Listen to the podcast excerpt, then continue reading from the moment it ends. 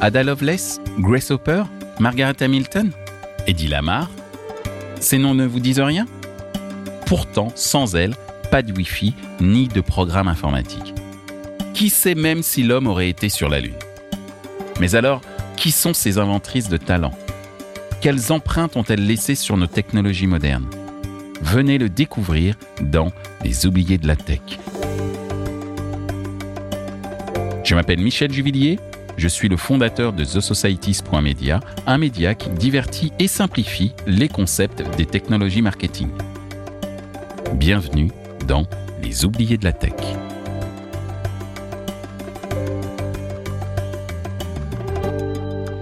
Dans ce premier épisode, je vous parle de l'ingénieuse Heidi Lamar. Vous la connaissez peut-être pour ses films hollywoodiens, mais saviez-vous que, sans elle, notre quotidien serait bien différent, car elle a inventé les bases du Wi-Fi. Tout commence le 9 novembre 1914. Heidi, de son vrai nom, Hedwig Kissler, naît à Vienne, en Autriche. Dès le départ, elle n'est pas tout à fait ce qu'on attend d'elle. Sa mère, Gertrude, espérait un garçon et ne cache pas son désarroi lorsqu'elle prend Hedwig dans ses bras pour la première fois. En grandissant, Hedwig se rapproche de son père, Émile. Il l'initie au bricolage et aux activités manuelles. C'est lui qui lui donne le goût des sciences. Pourtant, à 16 ans, la jeune Hedwig prend une autre voie. Elle décide d'abandonner l'école pour poursuivre son amour pour le théâtre et le cinéma. Elle part donc travailler dans un grand studio de cinéma autrichien, les studios Sacha Film. Dans le monde du cinéma, Hedwig est d'abord repérée pour sa beauté. Elle tourne son premier film en 1931 à Berlin, puis elle décroche le rôle principal d'un film tchèque, Extase. Ce film quasi muet fait la part belle à l'image et la nudité féminine. Scandaleux pour l'époque. Le film est condamné par le pape en personne, mais Hedwig se moque de briser les codes. Elle surfe sur la vague de sa nouvelle célébrité. C'est alors qu'elle rencontre Friedrich Mandel. Friedrich est un spécialiste de l'armement. À l'époque, c'est le principal fournisseur de Mussolini. Aïe. Il se marie après quelques mois de relation. Mais si Friedrich pense avoir pour femme un symbole de beauté, dans les coulisses, elle est surtout un esprit scientifique formidable. Elle est surtout un esprit scientifique formidable. À ses côtés, elle découvre notamment les missiles radioguidés. Euh, missiles radioguidés? Je vous explique. Très utilisés pendant les deux guerres mondiales, ce sont des engins de destruction opérés à distance. Ils fonctionnent grâce à un système de pilotage spécial qui utilise des ondes radioélectriques. Les ondes radio sont des signaux électriques transmis dans l'air. Elles sont à la base des communications par talkie-walkie, par exemple, ou par téléphone. Elles sont aussi à l'origine de toutes les technologies de l'audiovisuel. Sans elles, on ne pourrait pas écouter Chéri FM en allant au travail le matin, ou s'affaler sur le canapé après une longue journée pour regarder notre série préférée sur Chéri 25. Mais revenons-en à Hedwig. Entre Hedwig et Friedrich, la phase de lune de miel est de courte durée. Il ne supporte pas que sa femme puisse plaire à qui que ce soit d'autre que lui-même.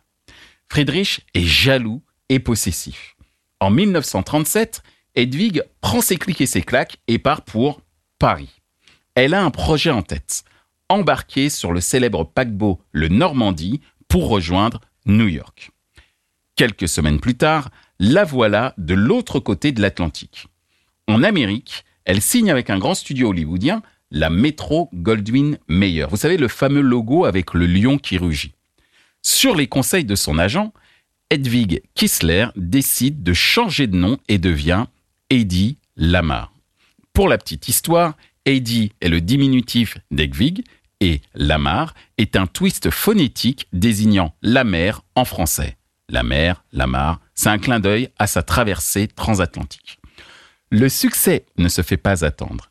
Elle devient la tête d'affiche de nombreux films comme Casbah, La Dame des Tropiques et Tortilla Flat, des films qui font sensation dans les années 40. Mais malgré son succès, Eddie ne supporte plus l'image de femme fatale qui lui colle à la peau.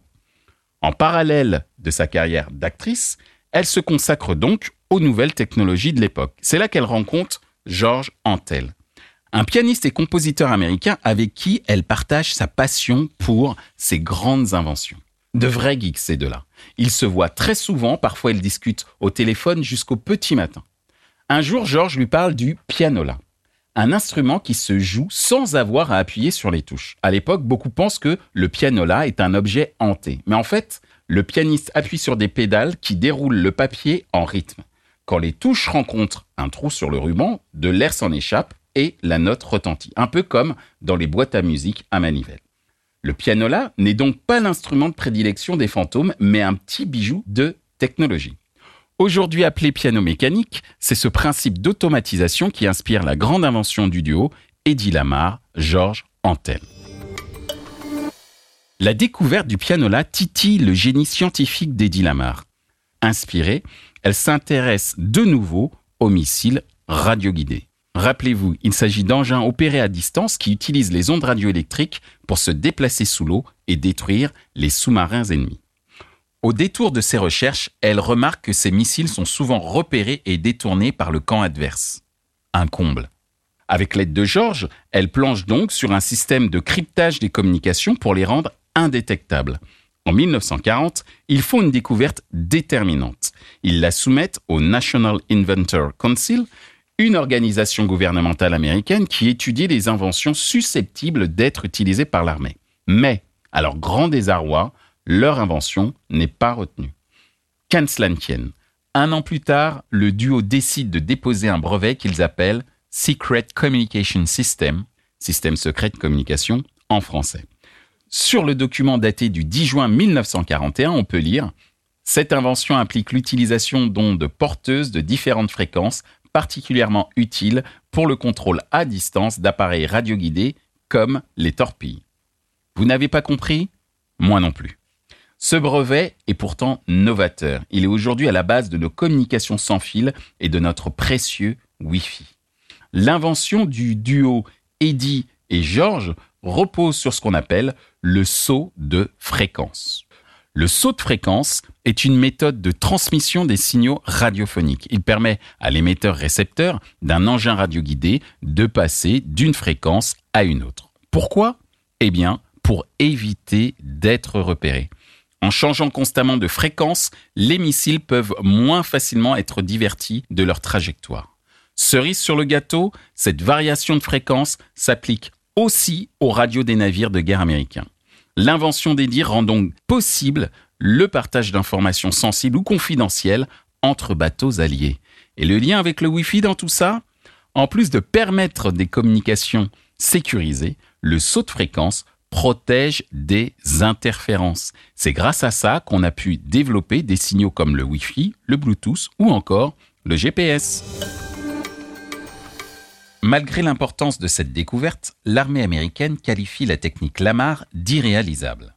En 1959, le brevet tombe dans le domaine public.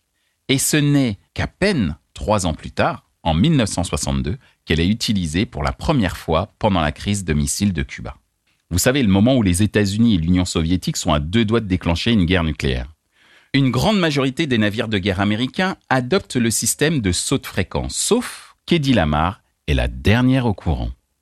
Elle apprend la nouvelle par hasard en 1973 au détour d'un communiqué de presse publié par les fondateurs du Jour national de l'inventeur. Eddie est hors d'elle. Elle tente de récupérer les droits de son invention, mais on lui assure que sa technologie n'a pas été utilisée.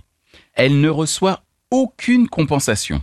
Aujourd'hui, son invention est estimée pourtant à plusieurs milliards de dollars. Dépité, Eddie s'enferme dans la solitude. En 1997, Eddie Lamar a 82 ans. Elle reçoit le prix de l'Electronic Frontier Foundation, un organisme qui défend la vie privée numérique, la liberté d'expression et l'innovation. Mais cette reconnaissance tardive est balayée par les accusations de plagiat d'un autre concurrent. Une fois encore, sa contribution s'efface progressivement de la mémoire collective et les femmes sont effacées à nouveau de l'histoire. L'histoire d'Eddie Lamar est l'histoire d'une femme réduite dès son plus jeune âge à son apparence physique et discréditée pour son esprit avant-gardiste.